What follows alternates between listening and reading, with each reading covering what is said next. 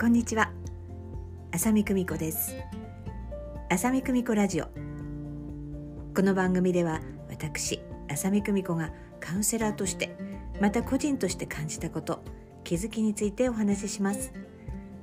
日常に存在する小さな愛をたくさん見つけるためのエッセンスをお届けします。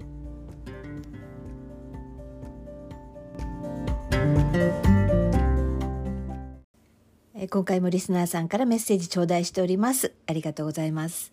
ももりんさん。えいつもラジオ楽しみに拝聴しております。紹介していただいた This is Us を見終わりました。人の心を深く深く掘り下げた内容に共感できる部分が多々ありました。特にベスの母と娘の関係仕事の選択には勇気をもらいました。セックスザ・シティは流行った当時見たことがなかったので今初めから見ています。さすがに子供の前では見られないので一人時間にニヤニヤしながら楽しんでいます。女性目線のセックス感や恋愛感が明るく描かれていて面白いですね。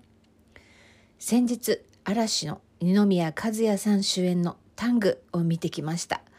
配役は笑いを狙っていると思うところがありましたがロボットタングと二宮さんに癒され答えは自分の中にある。心の声に従え。AI に感情論はあり得るかも。などメッセージを感じました。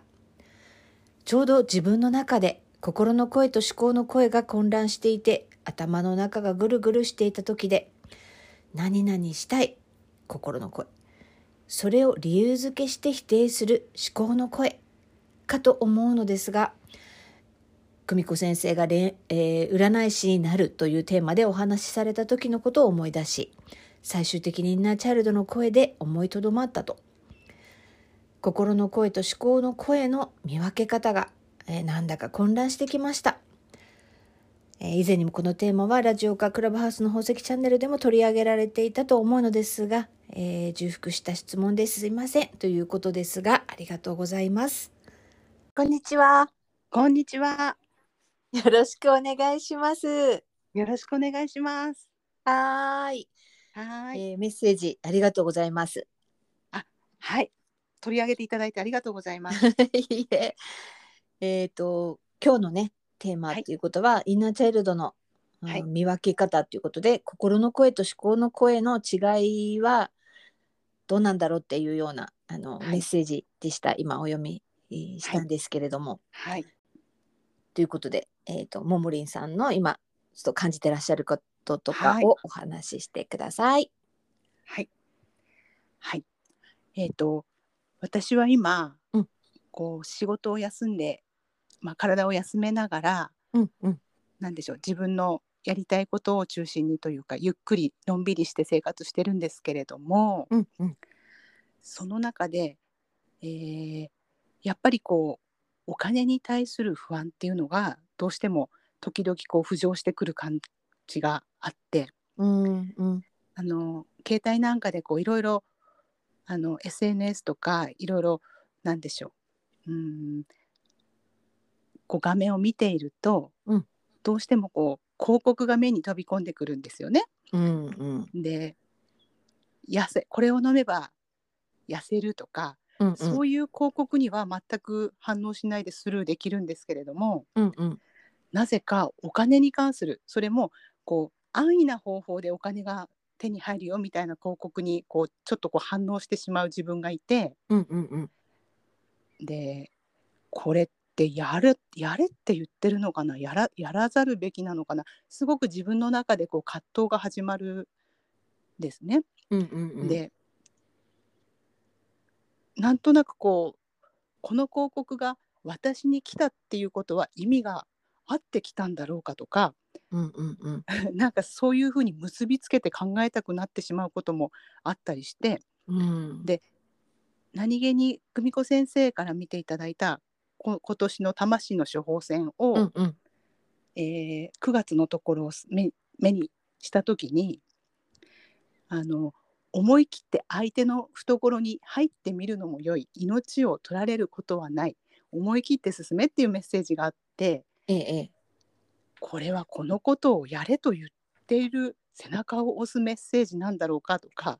あと何気に毎週こうチェックしている習慣占い的なところを見た時に、うんうん、今までと違った領域の仕事に興味が湧きますみたいな言葉があったりして、うんうんうん、これって私の思考があの呼び寄せてるメッセージなんだろうか。今のこのお金に関することに対するメッセージではないんだろうかとか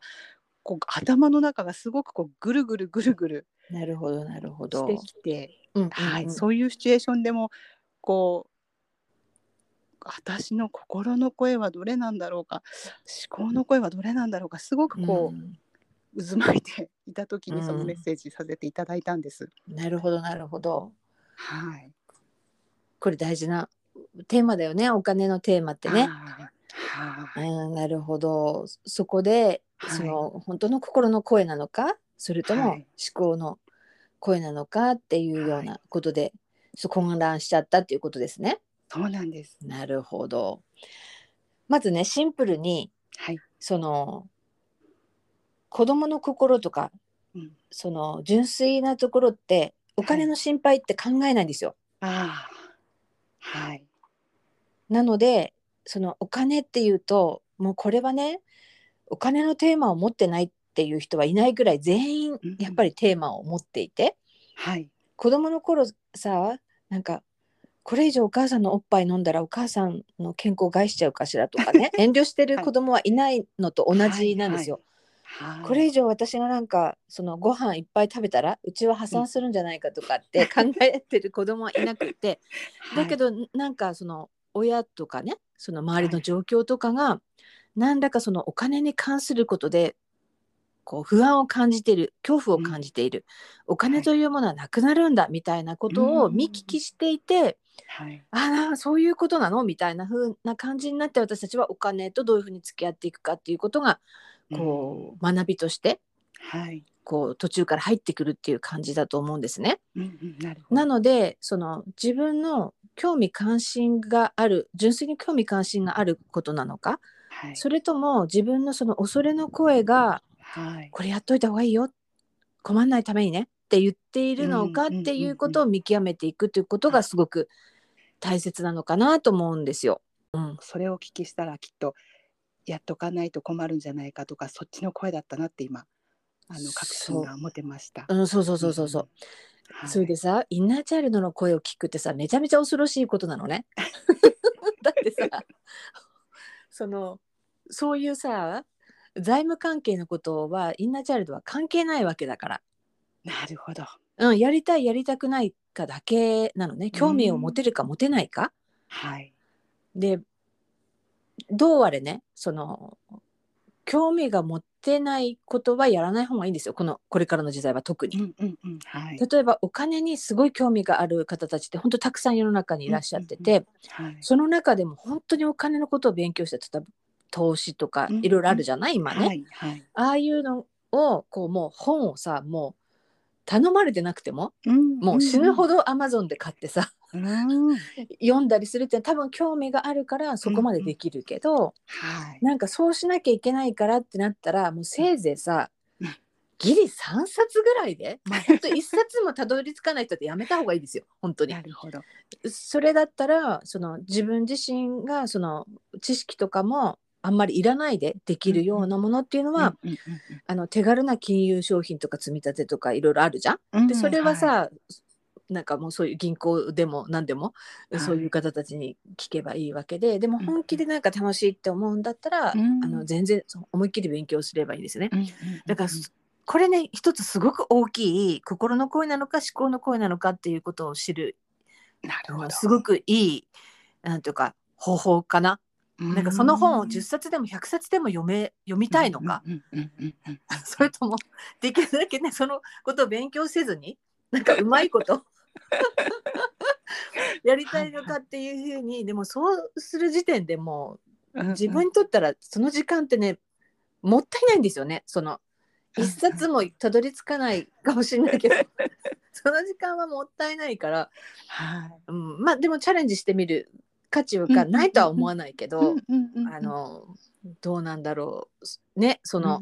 もう興味あるものってさなんかもう人から言われなくても調べちゃうじゃん。うんうん、しかもめっちゃ記憶に残るしそうですよね。それだけじゃなくてこういう時はこうするんだっていうその自分の知識の引き出し、うん、そして整理、でそれを活用するっていうまでのいろんなプロセスあるじゃない？情報を入れて、はい。はい、知識にしてそれを活用するっていう、うん。うん。うん、それがねスムーズにできるものっていうのはね才能があるってことなんですよ。才能と興味関心があるっていうことが、心の声と一致するっていうことなのかなっていうふうにね私は思ってます。うんうん、なるほど。本当これからのね時代ねあの、はい、嫌なことね、はい、しなくていいと思うよ。ね、そうですよね。すごくその言葉を耳にするんですよね。うでもなんかまだ昭和感が抜けなくて、そうそうそうそう。苦労しないととか、そうそうそうそう。大変な思いをしなければ、あの、手に入らないものがあるとか、なんかそっち方面の思考が抜けなくて、うんどうしてもこう苦労苦労するもんだみたいなのがそうだよね。ここまではインナーチャイルドの声心の声と思考の声の違いその見分け方のような話をしてまいりましたそしてここからはえお金のことなんだけど実はお金のことではないことにつながっているということを掘り下げていきますこれはももりんさんだけではなく、えー、自分自身の生き方自分の価値観というようなことがどのような、えー、ところにつながっていてどんな影響を受けて私たちは、うん、もう無意識的にね生きているのかというような、えー、ことに、えー、触れていきたいと思います。それでは続きお聞きください。まあ、お金イコール働くっていうことなのかもしれませんけどその点については何かこう感じるところというか思い浮かぶことって何かあります、そうですね。うん、私もお金は働いているものだっていうのはこう生きてくる中で刷り込まれたというか学んできた、うんうん、そういうふうに学んでしまっているというか、うんうんうん。うん、概念はありますねきっと、うんうん。うん、そうだなお金のテーマ。うん、こう時々なんでしょう興味があってこう手相を見てもらったりとかこういう何かしらこう、なんでしょう何かわからないけど見てもらった時とかに「大丈夫あなたはお金に困らないわよ」って何回か言われたことはあるなっていうのはこう片隅にあってまあなんとかなるかって思うところもあるけれど、うん、何か働いて私がお金を得なければって思っているところも抜けないところもあり。うんうんうん、なるほどそこかもね、その私が働かないといけないっていうところなのかもしれないですね。はいはい、うん、お金っていうよりも。あなるほど、うん。働かなきゃいけないってことだね。うんうんうんうん。そっかそっちですね。うん、でしかもその働くっていう意味が、うんうん、その先ほどおっしゃってた、はい、その苦労してとか 我慢してとか、それイコール苦労したりなんか我慢したり嫌なことをしたりっていうことイコール働くっていうこと、うんうんうん、あその概念ははい。少なからずありますね。なるほど、ね、そこ、うん、そこをあれですね。書いていったら、うんうん、なんかそれはどうして生まれ自分にとってどうしてそれがすごく大事で、本当に自分の判断を左右するようなぐらい、その、はい絶対に働かなきゃいけない感じがして、そしかもその働くっていう意味はすごく我慢したりとかっていうのはどういうところからこう生まれてるっていうことを感じますか、きっとそれはあの生まれ育った家庭の環境で、うんうん、あの母の姿、うん、から私はそういう概念が生まれてると思います。うんうんうん、そうですね、うん、働かなればならない。それもすごくそうあの大変な思いをしてっていうのはまさにそれは私が持っている母のイメージですね。うん、お母さんの思っているその、まあ、お金とか働くっていうことの概念を、はい。えー、ももりんさんも、はい、その大切にするということというのはももりんさんにとってどういうことだと感じますか？大切にすること、うん、いや、うん、その概念はもう、うん、あのその概念を引きずって生活はしていたんですが思い切って仕事を休んでみて、うん、あもうその概念は捨て捨てていいや捨てたいと今思っています。うんうんうん、もうそれをそうですね。もうそれを持ち続けなくていいやっては思えるようになってきてます。うんうん、ただなかなかそれを手放すのに、きっといろいろ出てくるんですね。なるほど。引き戻される。はい。自分の中でどうしてそれがそんなに大切だったのかっていうことが分かるとねきっと手放せると思いますよ、はい、どうして大切だったのかそうそうそうそうそうもう自分の人生をかけてそれを一番大切にしてきたわけですよね。自分はなんとなく違和感を感じたり、嫌、はい、だなって思ったり、はい、あもうそこから自由になりたいっていうふうに思いこんなに思ってるのに、はい、できないかったっていうかね、うんうんうん、今はお休みしてちょっと距離をとってその部分を見られると思うんですけど、はい、自分どうしてそこまでそれが大切だってこう思っていたんだろうっていう、う思っているんだろうっていうようなところ。はい、はあ、どこなんそっかなるほど。なんとなくそれってそうすることでまた母に認められるって思ってたかもしれないですね。うんうん、それをしないことは、うん、母から怒られるっていうのは言い方は正しいかわからないんですけどそうすることで母に認められる、うんうんうんうん、世間に認められる、よりはやっぱり母に認められるなのかな。お母さんから認められるっていうお母様から本当に認められたいっていうふうにそうですねきっとはい私そうですね。うん、うん、そこが根底にあるのかしら。うん、お母さんから認められたかったんだねってことだね。そうですね。うん、ああ。そうですね。そうしないと私の価値がなくなってしまうような気もしてましたし。うんうん、なるほどなるほど、お母さんが認めてくれることに価値があるっていうくらいお母さんの感覚だったり、ね、お母さんの価値観っていうのが大切だったっていうことなんですね。はい、うん、なんかすごく今メッセージっていうか、うん、あの就職してすぐにご一緒した先輩が、うん、親の期待もあるからこの仕事は辞められないよねって私かけら言葉かけられたんですよね。うん、私すごくその時なんかぐさっときたというかあそうなんだと思ってそれはずっとなんか私の中から消えなかった言葉で、うんうんうん、なんかそれにそうですね縛られてたなとは思います、ね、なるほど。うん、うん。もうドンピシャだったんでしょうねその なんていうかおそうそうですよね先輩みたいな。そうですね。私が言わせたというかそうですね。そこが私に引っかかったってことは、そうですね。それでは今自分のインナーチャイルドにはどんなふうに声をかけてあげたいですか？はい。もうあの好きにやっちゃいなよというか もういいじゃん。あのお母さんから何と思われようがいいじゃない。もういい大人なんだからって。もう残された時間好きに使いなよっていう感じですかね。うん、なるほど、うん、素敵だね。彼女の評価はもういらない。はい、なるほど。ね。ですね。あ、なんかすごくそう思うと気が楽、生きるのが楽になりますね。そうね。本当ね。うん、本当に。えー、ももりんさんにとって。お母様っていう存在がすごく大きかったっていうことですね。そうですね。ですね。きっと母に見捨てられたら生きていけないっていうのが多分根底にあったんでしょうね。うん、うん、そうよね。だから、働かないお金がなくなるから生きていけないではなくて、お母さんに認められないと 私生きていけないっていうところがものすごく連動していて、それが理論づけてるよね頭の中で思考としてうん、働かないとお金がもらえないね、お金もらえないっていうことは ね食べていけないよねっていうふうに変わってきてるんだけれど、うん、そもそもはお母さんから認められなかったら私死んじゃうっていう感覚ってあったんだと思うんですよね。それってその、はい、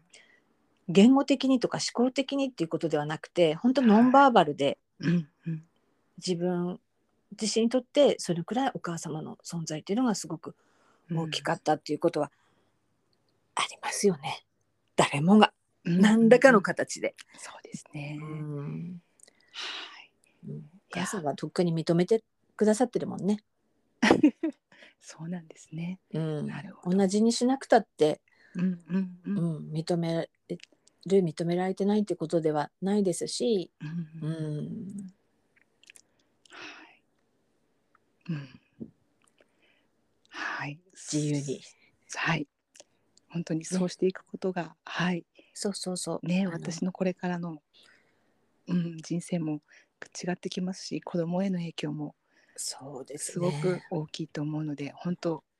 良かったですねこの感覚。はい。気づけて。はい。ますますももりんさんの今後が楽しみです。いろいろねチャレンジねすごく大きいと思います。すごく真面目に生きてきたからこそ、はい。うん、自分の道を進むと勇気がいるけど、うん、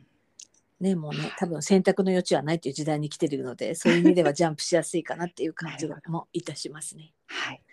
ありがとうございます。はいありがとうございました。はい、それではまたぜひ聞いてくださいね。はい、またよろしくお願いします。はい、失礼いたします。ます。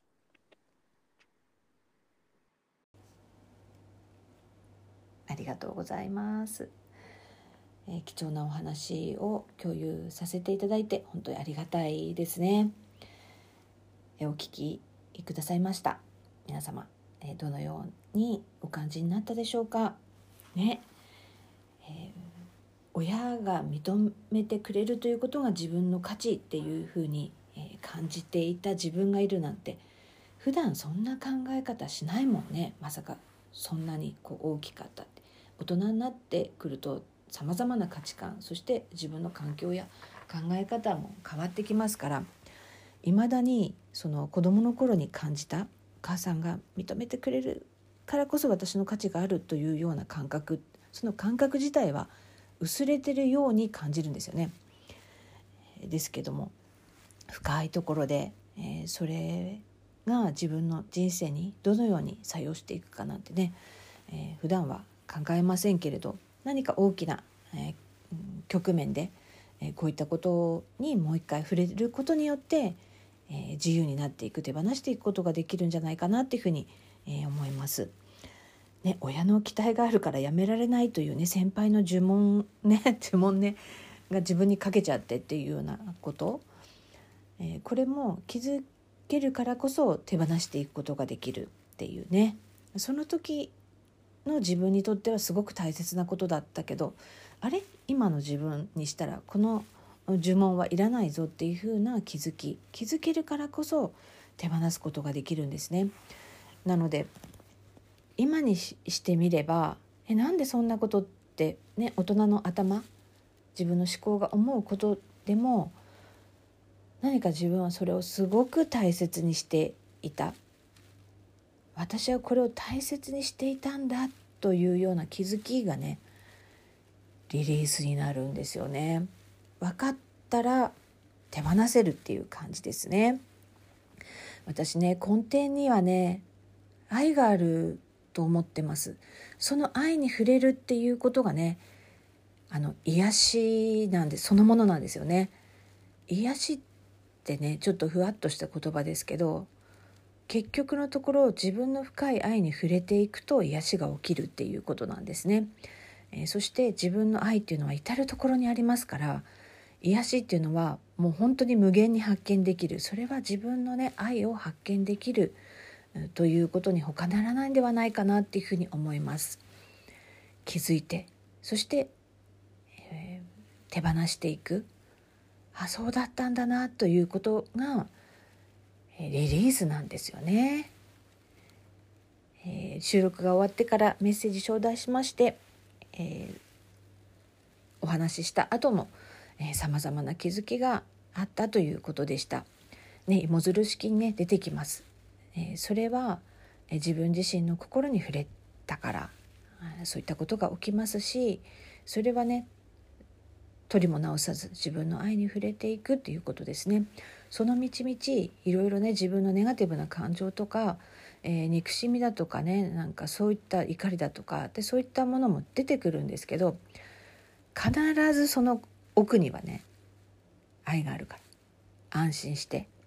怒ってもいいしね、えー、ネガティブな感情悲しみだったり絶望だったりとかっていうその奥にねあるから、えー、それにね、えー、触れていくと人生の景色が本当に変わってきますね。そしてそうしてくると、え見えてくるものも変わってくるのではないかなっていうふうに私は思っています。えとても貴重なお話ありがとうございました。ぜひ、えー、私もこんなこと気になってるわとか本当に、え気軽にどうぞ、えー、くださいませ。お待ちしています。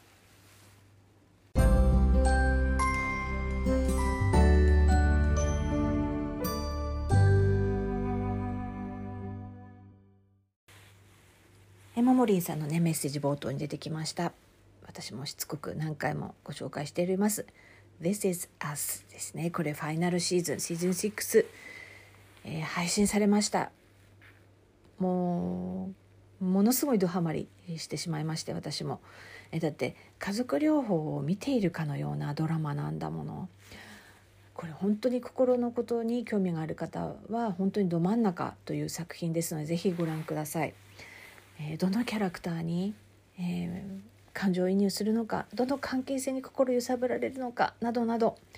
えー、そして親もこうやってこう若い時からいろんな葛藤を経てそして親になったんだなっていうような、まあ、当たり前のことなんですけど気づきづらいですよね。親ってあの本当に完璧を子供としてはこう求めてしまうところがあって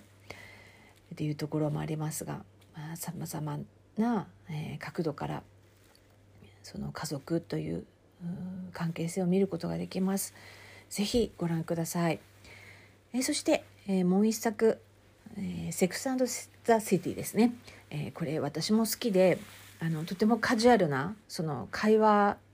英語っていうんですかねアメリカ会話英語っていうのをこう学ぶ、まあ、いい教材にもなりますしもうファッションも素敵ですし、えそしてね女子トークですよね、えー、そういったこともこう楽しめる作品で映画にもね3作ぐらいかしら出てましてそれも私見ています。そして昨年ですねもう新シーズンということで「And Just Like That」っていうドラマシーズン1がスタートいたしました。えー、本当に今この現代のさまざまなトピックがもうぎゅうぎゅうに盛り込まれてまして、えー、これどんなところに着地するのか大丈夫か？ぎゅうぎゅうだなっていう感じだったんですけど、えー、本当にさすが素晴らしいこう作品にこうまとまっていましたね。もうねあの年代的には私と本当にもうほとんど同じなのでやっぱりあの30代の頃とやっぱり50代の今っていうのはやっぱりあのテーマも違いますしいろんな変化もありますしその辺もこうリアルに描かれてる部分があったりして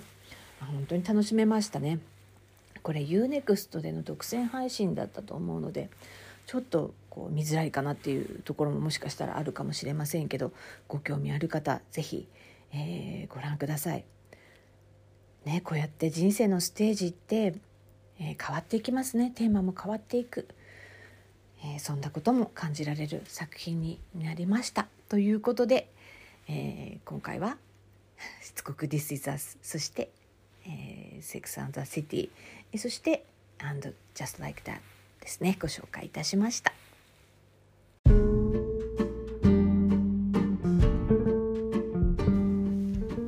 ありがとうございました。今回もリスナーさんにご出演していただきまして、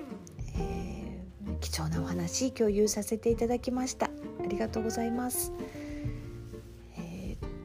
ー、なんかね自分の中でもこれいらないよって思いながらもぎゅって大切に握りしめてしまうものってありますよね。えどうしてって言ってももうこうすればいいんだろうけどって頭では分かっていてもなかなか、うん、それが手放せないっていうことがあるだと私は思っていますね。えー、そのなぜなのかっていうことに触れていた時に、えー、自分を縛っていたものから解放されますしそして同時に自分の愛に触れることができる本当にね根底にあるのは恐れではなくて愛なんですね、えー、それをねセラピーの現場で本当に見せていただくという本当に貴重な体験ができることにね本当に日々感謝しています。ね、人間っていろんな側面があります。本当にね悪魔みたいにもなれるしそして神様みたいにもなれるんだけどでも根底にはみんな愛があるんじゃないかと私はね信じざるを得ないんですよやっぱりセラピーの現場にいますと。えー、それに私自身ももっと深く、えー、感じていきたいと思いますし、えー、それをご一緒させていただくっていうことをね本当に楽しみにしています。えー、この番組では、えー、リスナーさんのお声を、えー、お待ちしております、えー、こんなことに気づいたよとかえご質問でも何でも構いませんので是非お寄せください、え、そのね皆様のお声が、えこの番組の本当に大切な大切なエッセンスになっていきます。ぜひぜひお待ちしています。ご感想なども、えー、くださいね。励みになれます。ということで浅見久美子でした。またね。